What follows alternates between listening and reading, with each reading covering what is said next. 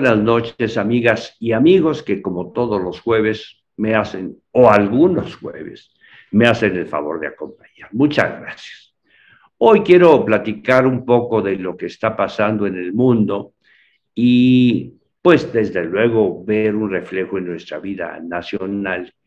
Pero lo que ocurre en el mundo es particularmente delicado. Miren, amigas y amigos, en los años 60, eh, los rusos que ahora están en este proceso tan difícil, quisieron poner unos misiles apuntando a los Estados Unidos en la isla de Cuba.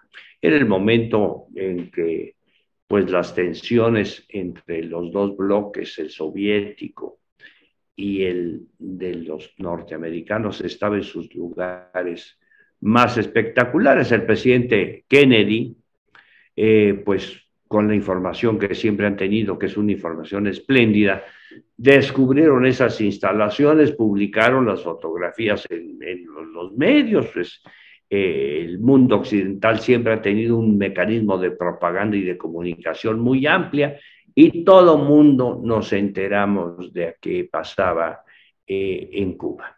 Las fotografías fueron exhibidas en todos lados, en Naciones Unidas, en distintos espacios, y el presidente Kennedy eh, estableció un ultimátum de esta decisión terrible del presidente, pues hay libros, hay un libro de Schelling, Thomas Schelling, que se llama Essence of Decision, que, y luego en las universidades norteamericanas se estudiaron ese momento desde distintos fenómenos, desde, desde el aspecto administrativo, político, burocrático, de geopolítica mundial, en fin, es uno de los momentos de los estudios estratégicos de mayor importancia.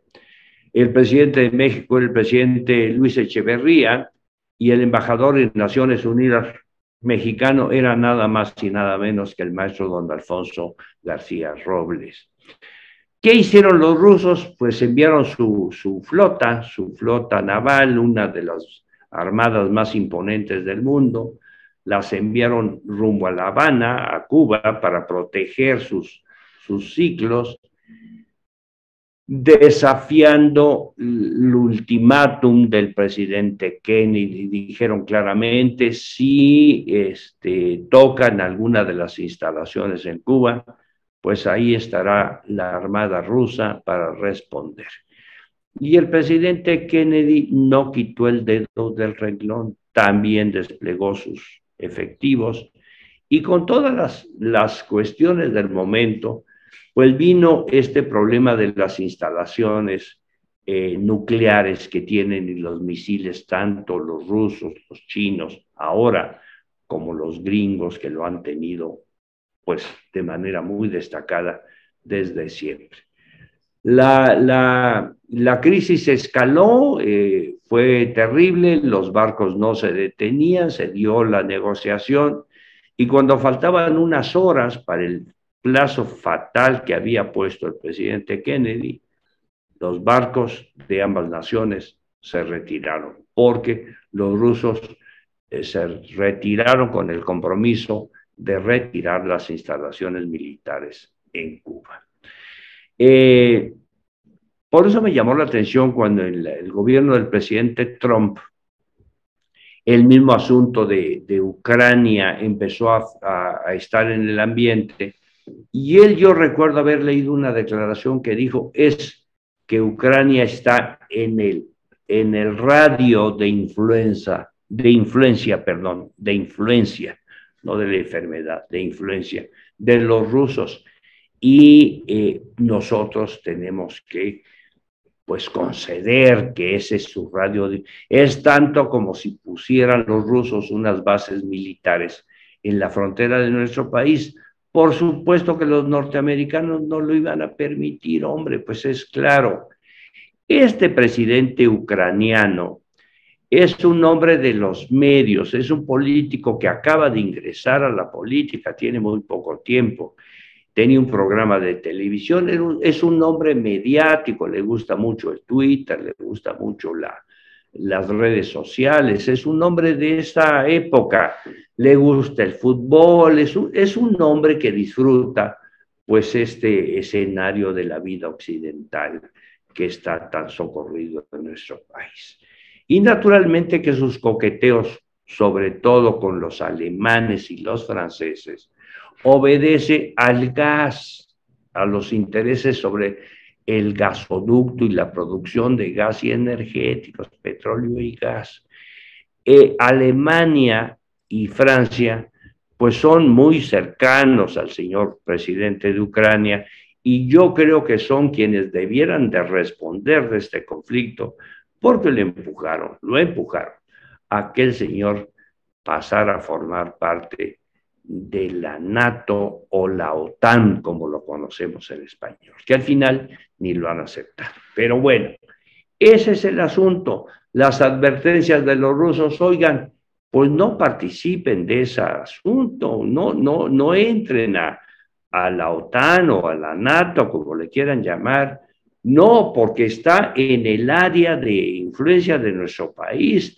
Tenemos que proteger por esa psicosis que hay entre las potencias mundiales de que tengamos un, un ataque con misiles eh, que pueden incluso ser de naturaleza nuclear. Hay toda una teoría, hay todo un estudio y toda una filosofía política alrededor de esto. La balanza del poder, el uso de la fuerza, eh, los estudios estratégicos, si ustedes van a las universidades grandes de los Estados Unidos, una área importante de esas universidades están dedicadas a los estudios estratégicos.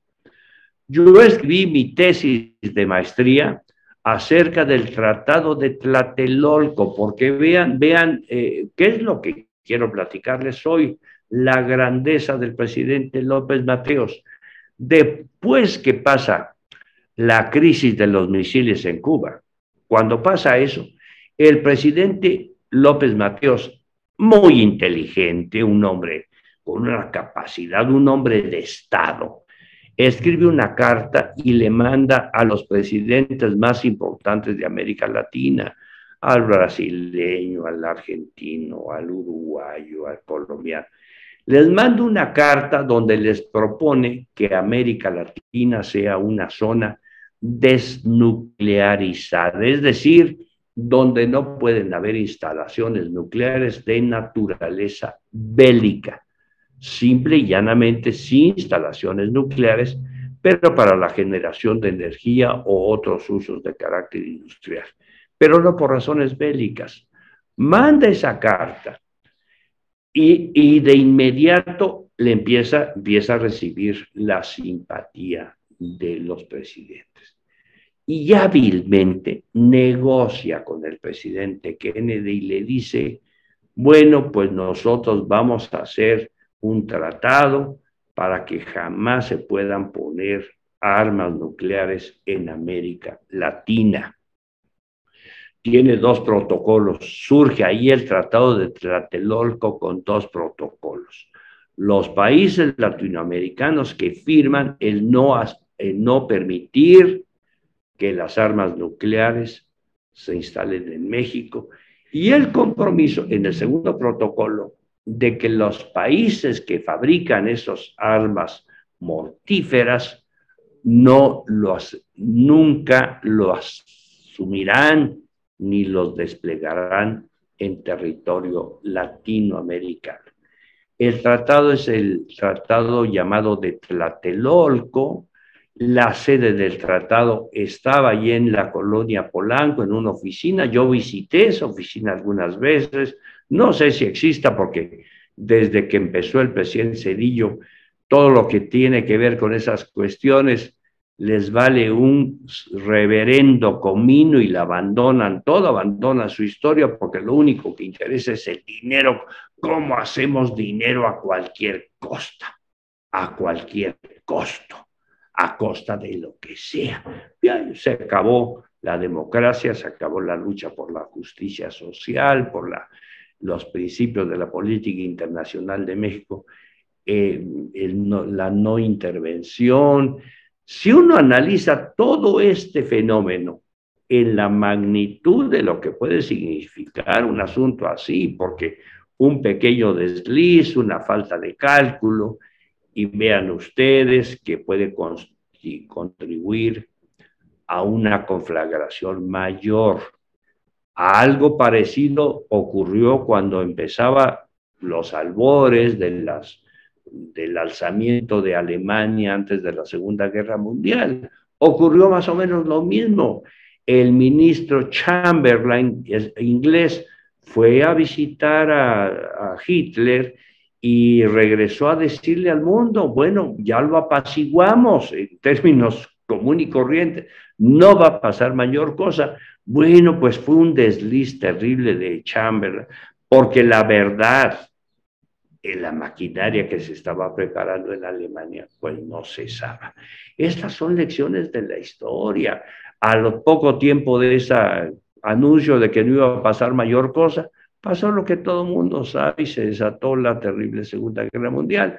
Ahora están vendiendo en las librerías de México un espléndido libro que habla de este detalle con, con, con suficiencia, con una investigación muy profunda que la verdad, este, pues yo creo que la gente debiera estar mejor informada y no solamente estar oyendo la propaganda, porque la propaganda, los medios occidentales, la propaganda es terrible, eh, no deja ver las cosas con la dimensión real. Este conflicto yo creo que fue motivado, impulsado mucho por los alemanes y los franceses, que aprovecharon a este presidente mediático de Ucrania para hacerlo eh, con este juego de suscribir el tratado eh, de la OTAN, de la NATO, que en inglés, y, pasarse a esta organización de defensa estrictamente de los países de Europa. La verdad es que es una tristeza terrible que al final de esta de toda esta conflagración los únicos que van a salir perdiendo son la gente pobre, la verdad. Nosotros en nuestro país, pues ya vamos a tener una afectación sin duda, porque estamos en el peor de los mundos.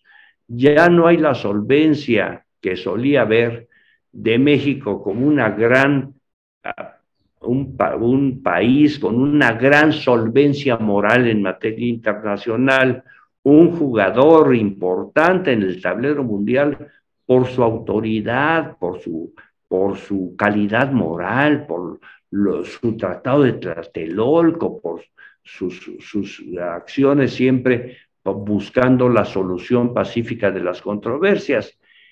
Eh, desde, dos, desde la época de Cedillo en adelante, perdónenme que lo diga, pero se abandonó la vida mexicana, se abandonó, vean, esa crítica brutal, despiadada, eh, enfermiza, eh, que, que, que, al presidente Echeverría no le reconoce ningún mérito, a López Mateos, nada. yo creo que debemos de empezar a ver las cosas con ojos de objetividad. Sí, hombre, claro que hay excesos en ambos lados, en todos lados, pero también hay cosas buenas en ambos lados y en todos lados. Lo único que es común a todos es que lo negativo, lo que debiéramos de luchar todos para tratar de sacarlo de la vida, es esa ambición por el dinero, esa ambición desmedida que es capaz de hacer cualquier cosa por el dinero. Vamos a ir, pues, amigas y amigos, en la búsqueda de otra vez regresar a lo mexicano, lo que es nuestro, hacer nuestra propuesta de alternativa para conformar mejor o contribuir con nuestro último aliento a que la vida mexicana sea mejor. Soy César Augusto Santiago y como siempre, muchas gracias a quienes tienen la paciencia de escuchar. Muy buenas noches.